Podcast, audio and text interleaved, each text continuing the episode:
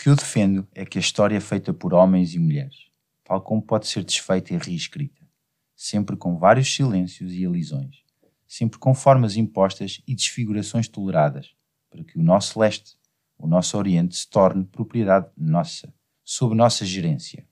A intenção subjacente ao orientalismo é utilizar a crítica humanística para ampliar os campos de disputa, para introduzir uma sequência maior de pensamento e análise que substitua as pequenas explosões de fúria polemista que paralisam a reflexão e que tanto nos encerram em rótulos e em debates antagonísticos, cujo objetivo é uma identidade beligerante coletiva, em vez da compreensão e da troca intelectual.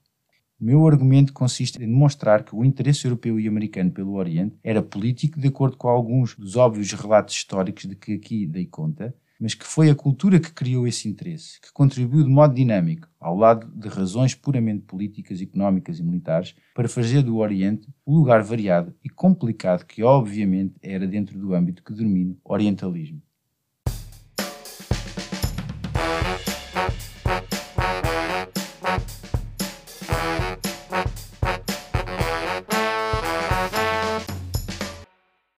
Olá, bem-vindos ao Contracapa, o podcast onde vamos falar de livros e leituras, realizado na Escola Superior de Educação e Ciências Sociais do Politécnico de Leiria.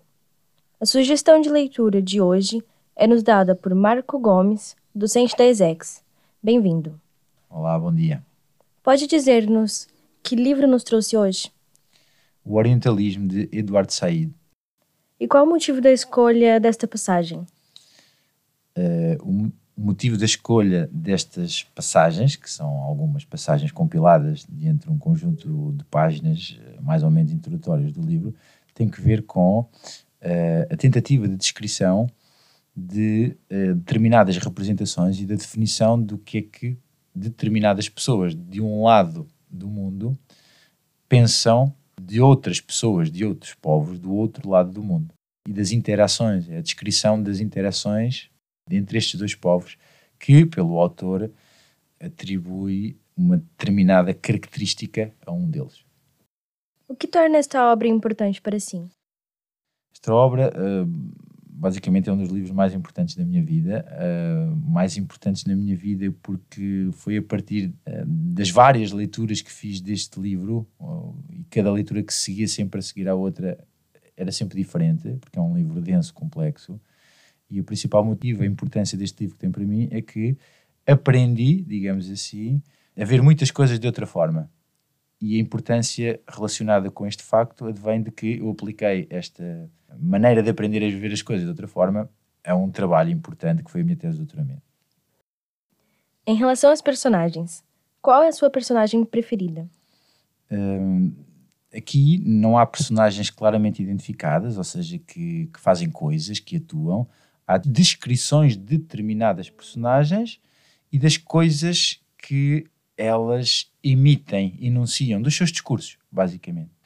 E as minhas personagens preferidas são claramente um, escritores como William Lane, Flaubert e tantos outros que, através dos seus discursos, dos seus escritos, das suas obras, representam e atribuem características a outras personagens, portanto, pessoas orientais, e a povos orientais, que, no fundo, eh, são a substância do orientalismo, daquilo que eu definia através destes certos. De uma forma geral, o que é que o cativa mais na obra?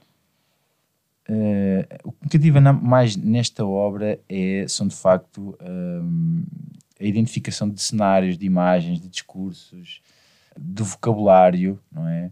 Que estes escritores que eu referi, e muitos outros, Flaubert, William Lane, enfim, tantos outros, fazem de determinados povos, determinadas zonas geográficas que são, de facto, identificadas com o Oriente, não é? Com o Médio Oriente, o Islão, os árabes, e são essas descrições que estas personagens, que estes escritores fazem desses lugares e desses povos que a mim me cativam mais.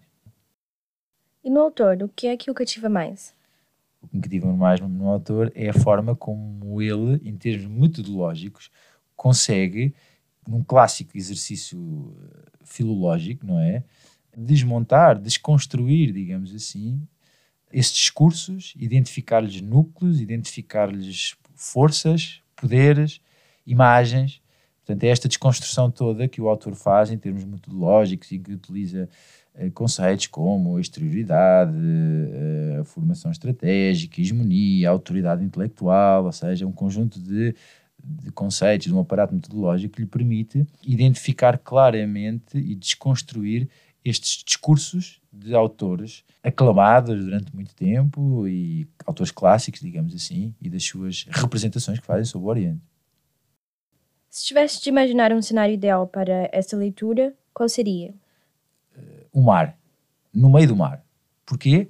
Porque o mar é seguramente a substância, o meio, não é? Que colocou em contacto estas duas culturas, estes dois povos, digamos assim. Ou seja, há muitos séculos atrás, incluindo os portugueses, eh, estes povos, eh, nomeadamente os ocidentais que foram ter com os orientais, eles não foram de avião, não é? Não foram uh, a pé, seguramente, ainda que poderão ter ido de cavalo e de por terra e muitas coisas, não é? Mas o mar foi seguramente um meio de comunicação uh, dos mais privilegiados que colocou em contacto estes, estes dois povos e permitiu esta formação de discursos de uns para outros, ou de uns discursos que representam os outros. E por fim, que palavra escolheria para definir este livro? Inquietante inquietante, parece-me que é a palavra adequada. E posso relacionar esta palavra com uh, uma pergunta que me fez poucos segundos atrás, que era o que torna esta obra importante para si. É? Eu disse que era, de facto, a forma como me ensinou a pensar determinados fenómenos, determinados discursos não é? culturais, especificamente culturais, e relacionar, portanto, esta, esta palavra inquietante com com esta forma de pensar, para mim, acho que é o mais adequado, porque uh, eu adaptei muito esta forma de pensar e de metodologias de descrição de discurso e de desconstrução de discurso e de representações do outro à comunidade jornalística, ou seja, como determinados jornalistas de um determinado país, digamos assim, que não é o português, uh, definiram e descreveram a realidade histórica, num determinado período, do que se passava em Portugal. Ou seja, A minha tese doutoramento é sobre como a imprensa italiana enquadrou, uh, descreveu o que se passava em Portugal no período de transição para a democracia, ou seja, no pós-25 de Abril, e muito do que está aqui neste livro, ou seja, em termos metodológicos e em termos do modo como se desconstrói discursos, uh, ensinou-me a mim a adaptar estes mesmos conceitos, modelos, digamos assim, para desconstruir determinadas narrativas jornalísticas de enviados especiais e jornalistas italianos sobre o que se passava em Portugal no período imediato ao 25 eh, de abril. De facto, penso que o orientalismo é mais inquietante do que aquilo que eu descobri nestas narrativas, não é? Mas não deixa de ser um modo muito útil para analisar discursos.